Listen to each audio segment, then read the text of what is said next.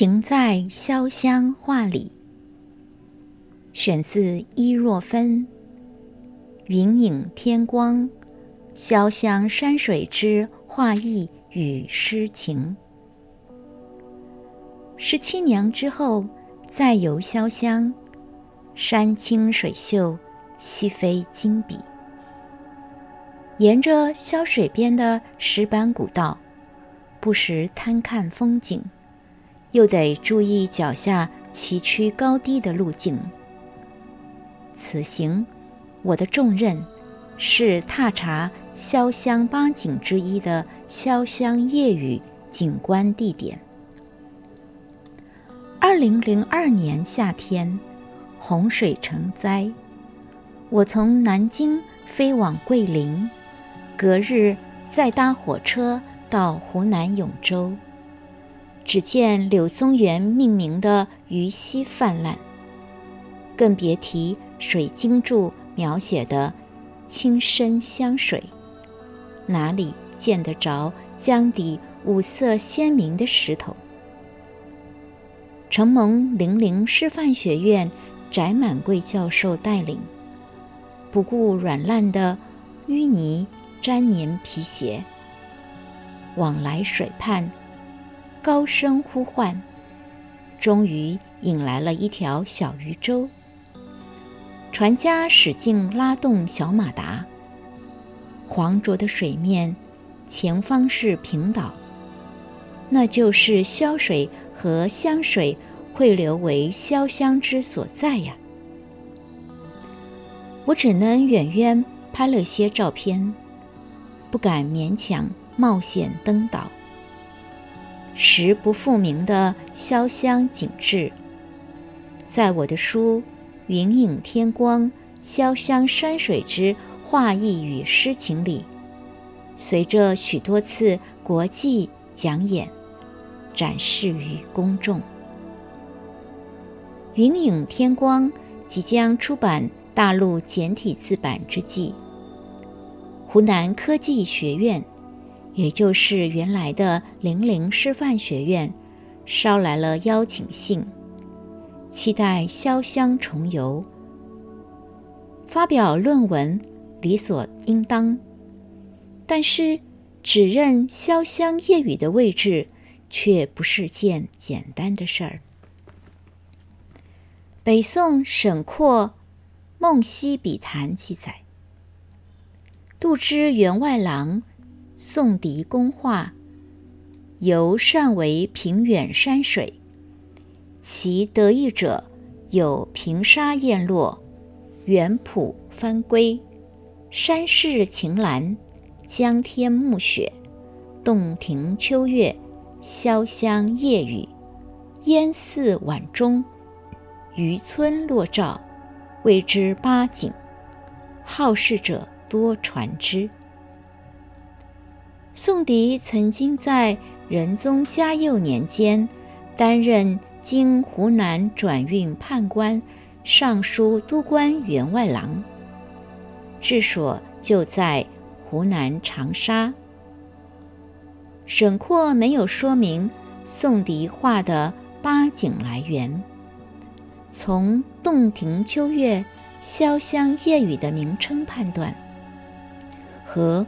湖南的风景有关，而且使人联系到宋迪在湖南的经验。湖南永州市双牌县的淡山岩有宋迪在嘉佑八年的题字刻石，现在还有拓片留存，证实了宋迪的行迹。在包括。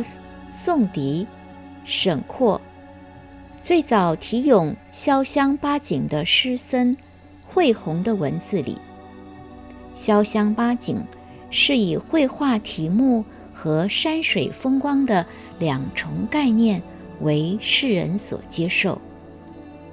从绘画题目方面，虚拟比对，例如。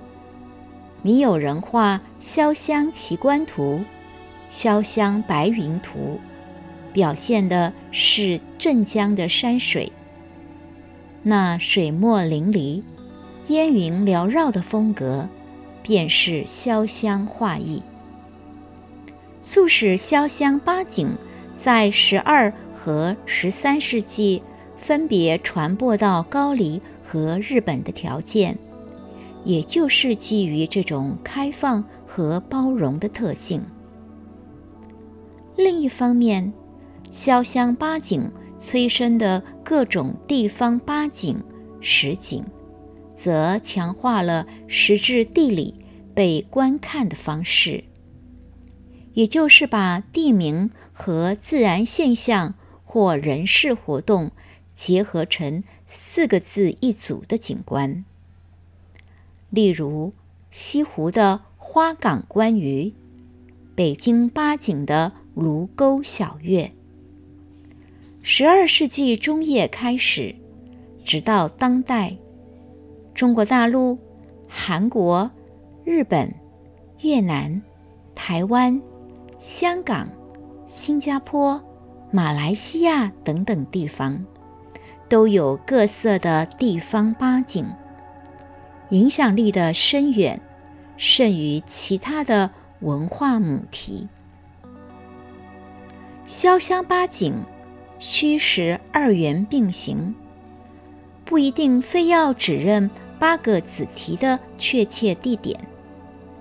有趣的是，各色地方八景蓬勃兴盛，带动了探求潇湘八景的务实风气。要为宋迪的作画找到依据，结果出现了两种论述。一个是直接认为宋迪因为长沙的八景台绘制了八景，另外一个是把八个子题分散在湖南的八个区域。由于潇湘夜雨的潇湘可以指称永州，于是缩小范围，在永州进一步定位。成为我受托付的工作。宋迪的画作不存，目前我们能看到最早被认为最接近宋迪画作的，是活动于南宋绍兴年间的画家王弘的《潇湘八景图》。我曾经亲自前往美国普林斯顿大学美术馆。参观王洪的作品《潇湘八景图》的第一个画面就是潇湘夜雨。观察山水地貌和植物生态，幸而湖南永州看来受到人为的变动不大。我尝试从绘画反推可能的画家创作视野。从三个遇险地点选出一个，我代表一同参与勘察的学者致辞，谈到千百年来走过潇湘古道的人们，这湖湘文化的渊源，孕育亚洲多处的景观思维。尤其值得我们珍惜的是这片。纯美静好的自然环境，愿青山绿水继续滋养我们的心灵。